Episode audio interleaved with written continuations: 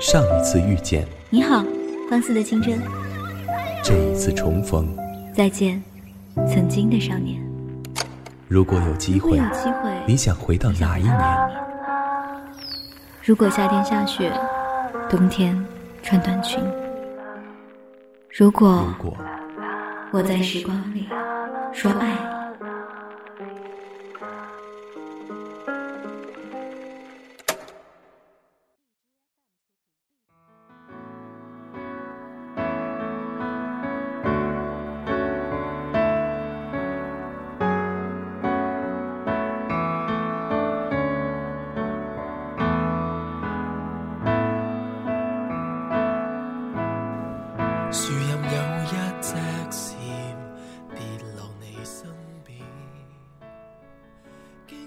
耳朵们好，你现在收听到的是半岛网络电台，我是小慧，好久不见。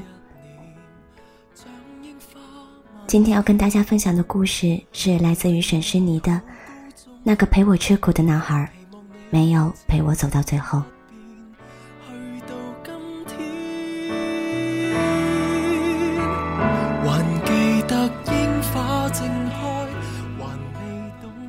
天色昏暗，夜幕拉下来。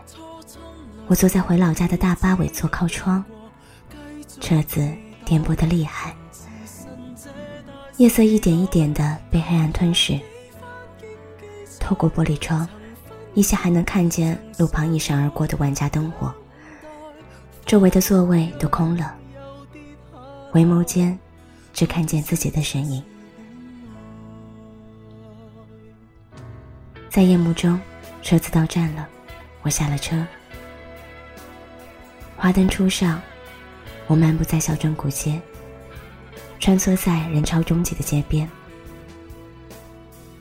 偶然路过街边一家不起眼的旧家电维修铺，我驻足观望。看到这儿，便深深的被其中的画面感染了。铺子不大。里面却堆满了旧电视机、电冰箱、洗衣机等，参差不齐，只留着一席台脚的空地和放矮凳的缝隙。灯光很暗，很微弱。我恍若看见戴着老花眼镜、脸上爬满皱纹的你，埋头于其中，紧挨着你的身旁矮凳上坐着的满头银发、梳着发髻的老太太。满脸祥和的面容在打着盹，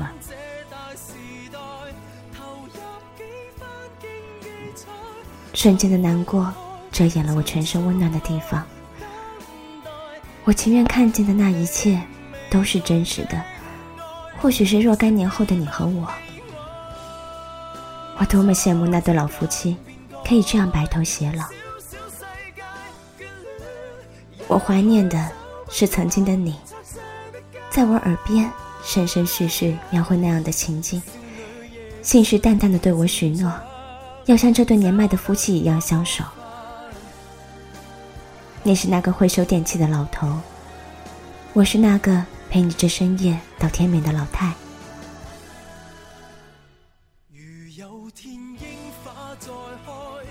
而现如今，曾经的诺言，却显得如此苍白无力。冷风吹来，我裹紧了身上的大衣，望着空荡荡的凳子，挪动脚步，把所有的过往都深深埋在黑暗的街角。那些清冷的往事啊，就这样扑面而来。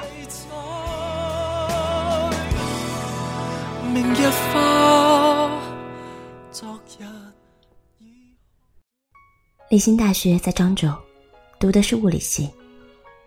毕业之前，他总是在电话里絮絮叨叨地跟我说：“以后在这座城市找不到工作的话，我就回老家，开一个维修店，收一辈子的家电。不过你得陪着我，就算我变成一个老头，你就是那个坐在我身边的老太太。”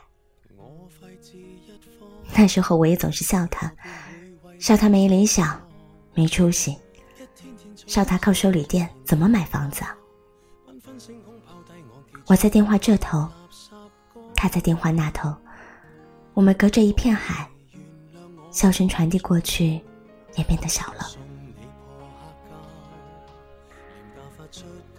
大学毕业以后，我去面试了一家公司做财务，工资不高，却也稳定，总算能在这座城市暂时站稳脚跟。林星在做毕业设计的时候，就把电路板子烧坏了好几块，论文呢也是勉勉强强的才过。愚人节那天，收到离心的短信：“我在你公司门口，出来见我。”我没有回，他电话打过来说：“真的，公司门口。”我半信半疑的走到前台，看见他提了一个大行李箱，背着双肩包，手里还捧着一小盆鹅黄色的绿萝。他说他决定来厦门和我一起奋斗。这样会让他更有动力。那天的他站在凤凰花开的树下，我远远望过去，仿佛看见他身后闪着一道光，明晃晃的，很耀眼。下班以后，我拿着刚发的不到三千块的工资，拉着离心去了中山街，像东道主一样。带他逛我早已熟悉的厦门，从中山街到鼓浪屿，吃沙茶面、海蛎煎、烤生蚝，还有八婆婆烧仙草和张三丰奶茶。最后坐着末班轮渡回来，我眯着眼，把头靠在离心的肩上，因为终于有一个人在身边了，心里觉得特别的踏实。林夕用他的下巴蹭了蹭我的额头，说：“林夕，从明天开始，我就要为我们的房子而奋斗努力了，你做好准备了吗？”我使劲的点了点头，回他：“时刻准备着。”那时候的我们都还年轻，因为年轻，才会说这样云淡风轻的话。即便我们俩都刚毕业。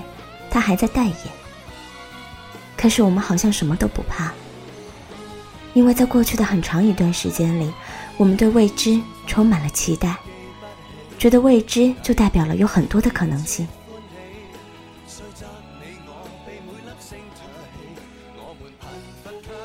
在夏天的每个夜晚，入睡都是困难的，特别是住在顶楼，我们只有一台风扇，呲啦呲啦的吹着。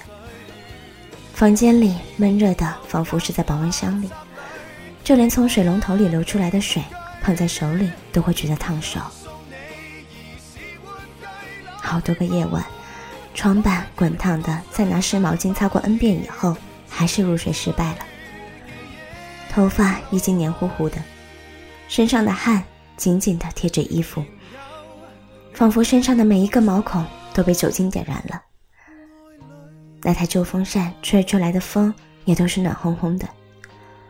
我常常失眠，好几天了，精神萎靡，食欲不振，注意力不集中，上班做账出错。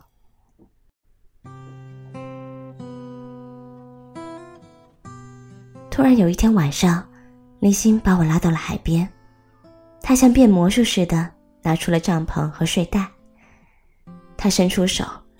单膝跪地，对着我说：“林小姐，你愿意和黎先生在这片沙滩上度过一个愉快的仲夏之夜吗？”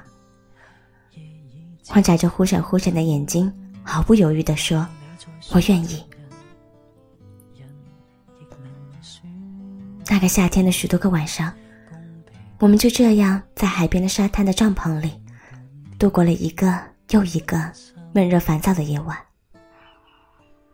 我们躺在沙滩上，我枕着他的胳膊，看过许许多多的星星和月亮，吹着海风，整晚整晚的听着海水冲刷声入眠。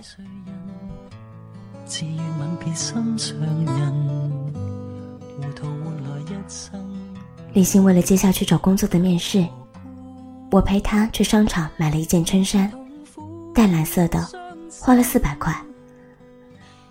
他在店里纠结了很久，试了又试，问我好不好看。在灯光下，我看到的完完全全是那个我喜欢的样子。我仿佛能看见他去面试时充满自信的模样。我知道他是喜欢的。一咬牙，一跺脚，我们就把这件衣服带回家了。他说这是他买过的最贵的一件衣服。就在他面试的前一天，我因为下班回家太累了，洗完澡就把换下的衣服泡在了桶里。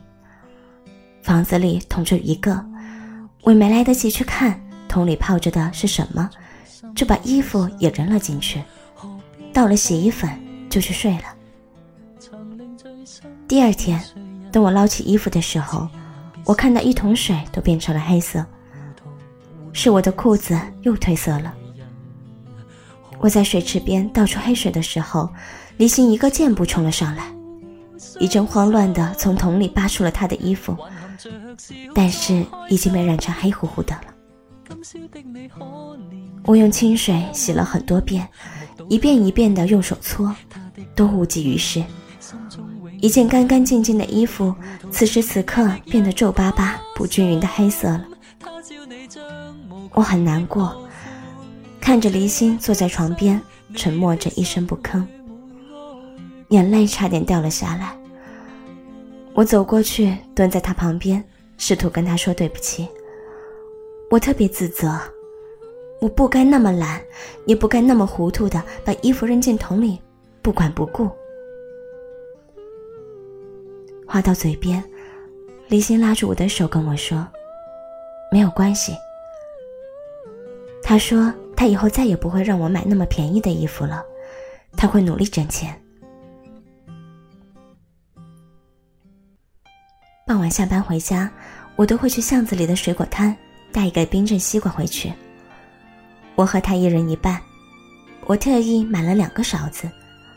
我赤着脚抱着西瓜在地板上看剧，他光着膀子缩在床上打游戏。等我的吃完了，他的还是一动没动。我就会屁颠屁颠的跑过去，一勺一勺的挖给他，送到他的嘴里。吃完，他就会给我一个甜甜的吻。有一次天气燥热，我们一连吃了三个冰镇西瓜，结果离心吃坏了肚子，痛了一个晚上，额头上冒着豆大豆大的汗珠，却一直强忍着不肯去医院。他勉强和我说没事。其实我心里知道，他是怕花钱，但是那个时候不觉得日子有什么难过的。住着民房的顶楼过夏天，吃着冰镇西瓜当晚饭，只要是两个人在一起啊，就是满足的。夕阳无限好。后来。李信面试了一家贸易公司，做起了销售。起初他没有经验，也没有人脉，只好从助理开始做起。其实也就是销售部的后勤工作，传文件、整理客户资料、统计部门的销售数据等等。可是他还是坚持下来了。偶尔和家里的老妈通电话，开始会问我，一个月能挣多少钱啊？到后面说，邻居小香的妈妈前几天都坐飞机去外省玩呢。他说小香很厉害，一毕业就找了一个很有钱的男朋友。听完之后，我也和我妈说，等过些天我们也把你接到这外面来玩呀。说这话的时候，我背着离心。有一段时间，雨下了整整一个星期。不停不停的下。厦门的天气本来就已经很潮湿了，加上过量的雨水，我们的房间已经发霉了，一阵一阵难闻的气味散发出来。加上台风天，屋里的衣服已经堆成小山，屋里能挂的地方到处挂满了湿衣服。有好几次，我坐在床上看书，会有蟑螂爬出来，爬上脚。偶然打开抽屉，第一眼看到的也是从里面爬出来的蟑螂。那段日子真的是难过极了。望着窗外狂风大作的雨，我们就像是墙角的两棵小草，只需要稍稍的风雨，就能把我们摧毁了。可是啊，我们却都想拥有一棵大树，能够在这狂风暴雨的时候为我们遮风挡雨，就像我和离心一样，需要一个有阳台、晾湿衣服的房子，不需要太大，够住就好。好在那段时间，公司的事情特别多，我和离心都特别忙，很少有时间待在家里。即使是周末，我们也都在加班。碰上半年度财务部工作总结，我那段时间不断的加班，数据统计、比对、出报表，也不断的在出错，在进步。还好有一些东西，努力就会有收获。那个月我加班费领了五百块，把离心那件衬衫的钱挣了回来，心里稍稍不那么自责。离心也慢慢的从助理转为正式的销售人员，可是领的是底薪，还没有抽成。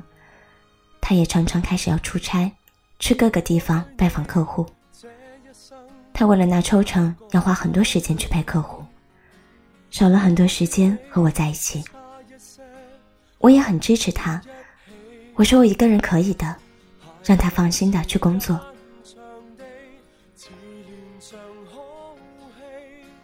有一次，我和黎心去参加我闺蜜的婚礼，婚礼整个布置都非常浪漫奢华，她穿的婚纱也是我喜欢的款式。我小声的问黎心：“我们能不能也有这样的婚礼呢？我能不能也买一件和她一样漂亮的婚纱？”他微笑着说：“放心吧，我们的婚礼一定会比他们的更浪漫、更奢华。婚纱我们去定做，你想要什么款式就做什么款式。即使只是随口说说，我也充满了期待，期待我和离心的婚礼。那个时候，我觉得我们总是会结婚的，没有意外，因为……”我们从大一就在一起了呀。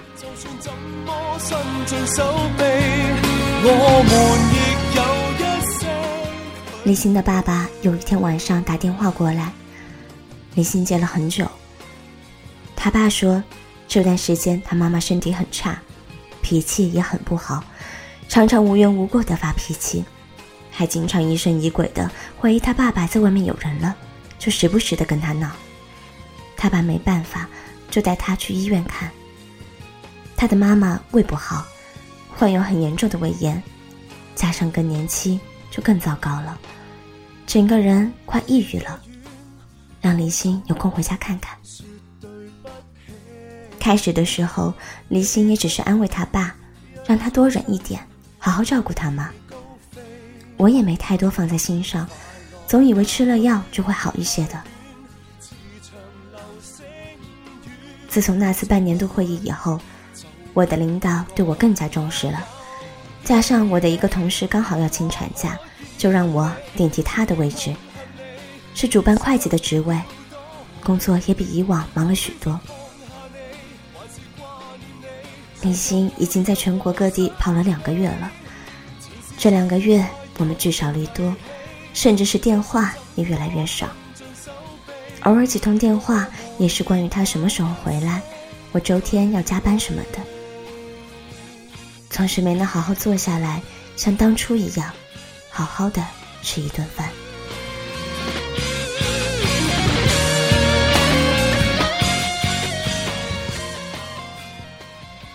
那天晚上我加完班，已经快十点了，坐了公交车回到出租房，李欣还没有到家。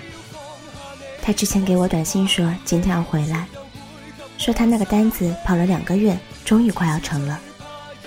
我吃着水果，在电脑前刷着网页，等着他回来。看了看手表，指针指向十二点的时候，门砰砰砰的响了。我连跑去开门，门刚打开，就看到林星颤颤巍巍的靠着墙壁，满脸通红，一看到我就扑向我。倒在我怀里，继而滑落在地上，一身的酒气。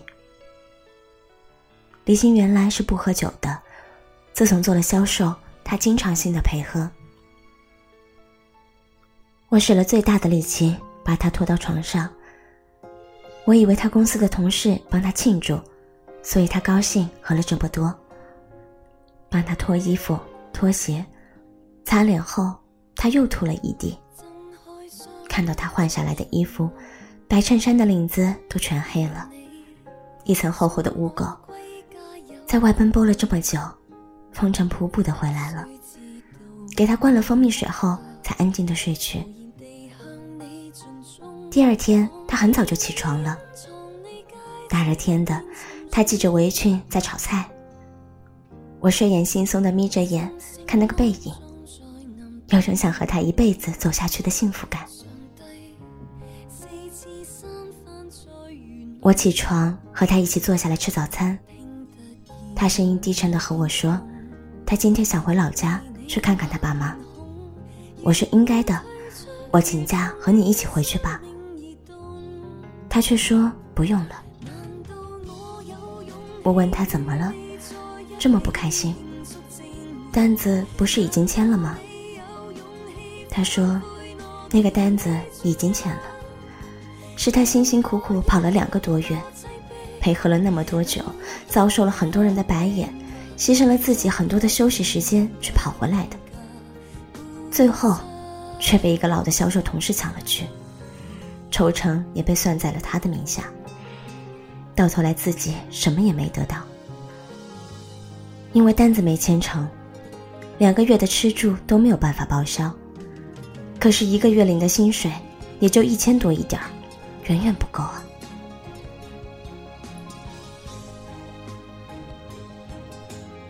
李欣回老家去了半个月，我们却很少联系，除了让他替我问候他爸妈以外。我们好像也没有什么要说的。我妈说要来厦门看我，看我工作的城市。我让她住到了我的出租屋里，没有想到又一个难题出现在我们面前。我妈看到我住的那么差，没有空调，热得要死的屋子，没有热水器，卫生间小的只能站得下一个人。还有满地爬着的蟑螂，到处挂着的湿衣服。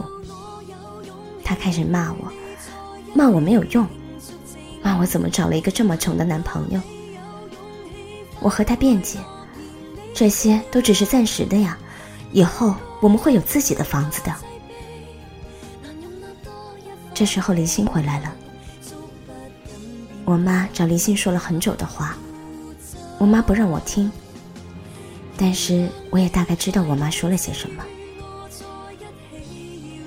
后来我妈回去了，林欣和我说，他要回老家去。他说他大概不适合在大城市里生存，城市太大，他太渺小，人很多，却满是不择手段。他努力过，也付出过，却终究得不到自己想要的。他说：“他记得我们最初的梦想，可是他的家人一直牵绊着他。李欣的妈妈病情一直没有好转，和他爸爸的关系也越来越糟糕了。他说他回去的时候，一个好好的家已经不见了，满目苍夷。他妈和他爸一直闹，最终他爸也失去了耐性，开始不回家了。”他说他不想让这个家散了，他要回去照顾他妈，要去找回他爸。我说我和他一起回去，他拒绝了我。我最终没和他回去一起开修理店，我一直留在厦门，这座我们曾经一直向往的城市。他回去的那天，我看着他的背影消失在凤凰花开的那个路口，身后的耀眼光环已经不见了。我独自在那个出租屋度过了一年又一年，工作也慢慢往上走，当上了财务经理，换了房子，有空调，有阳台，唯独少了他。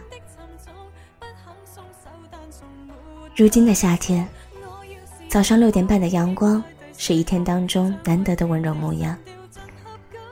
从水龙头流出来的凉水，先是被捧在双手，之后又钻进脸上的每一个毛孔。于是他们敲开了半梦半醒、半眼睁的门。到了最后，才发现，我们一起度过的那一个看似相同的夏天，却在我生命里占据着独一无二的位置。我经历了好多种夏天，西瓜味的、蜜桃味的、可乐味的，亦或是巧克力味。可是那个夏天，偏偏是我形容不出来的。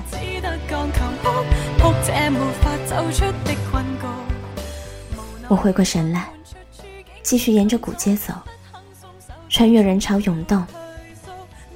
有一家新店开张，在放鞭炮，聚集了许多人。我路过，停下脚步的时候，看到了站在门前、穿戴整齐的离心，身边站着一个娇小的女孩。我们的目光触碰到一起，我点头与他微笑，便离开了。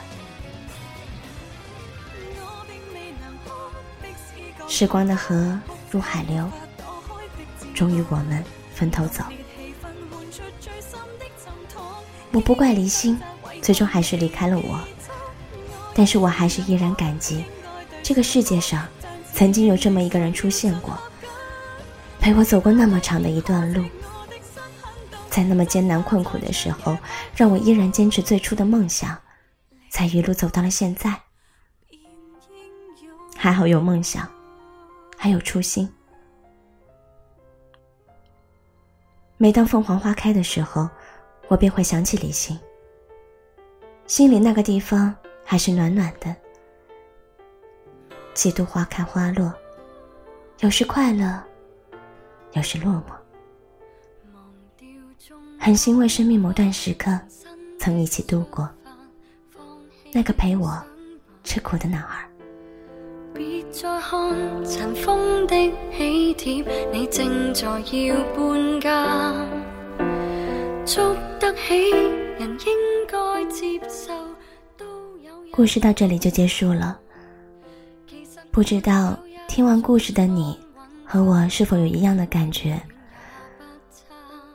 故事里的男孩和女孩，就好像是我身边中的那个他和他。或许在我们身边，总是有这样的男孩和女孩。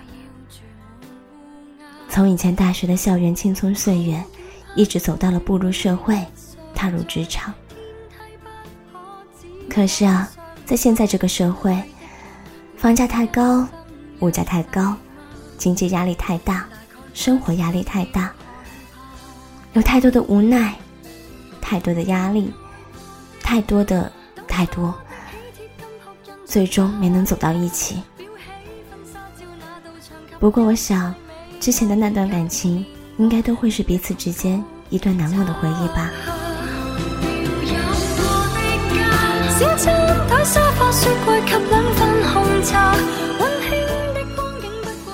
这里是半岛网络电台，我是小慧。想要获取本次歌单和文案的小耳朵，可以关注半岛 FM。我们下次再见喽，拜拜。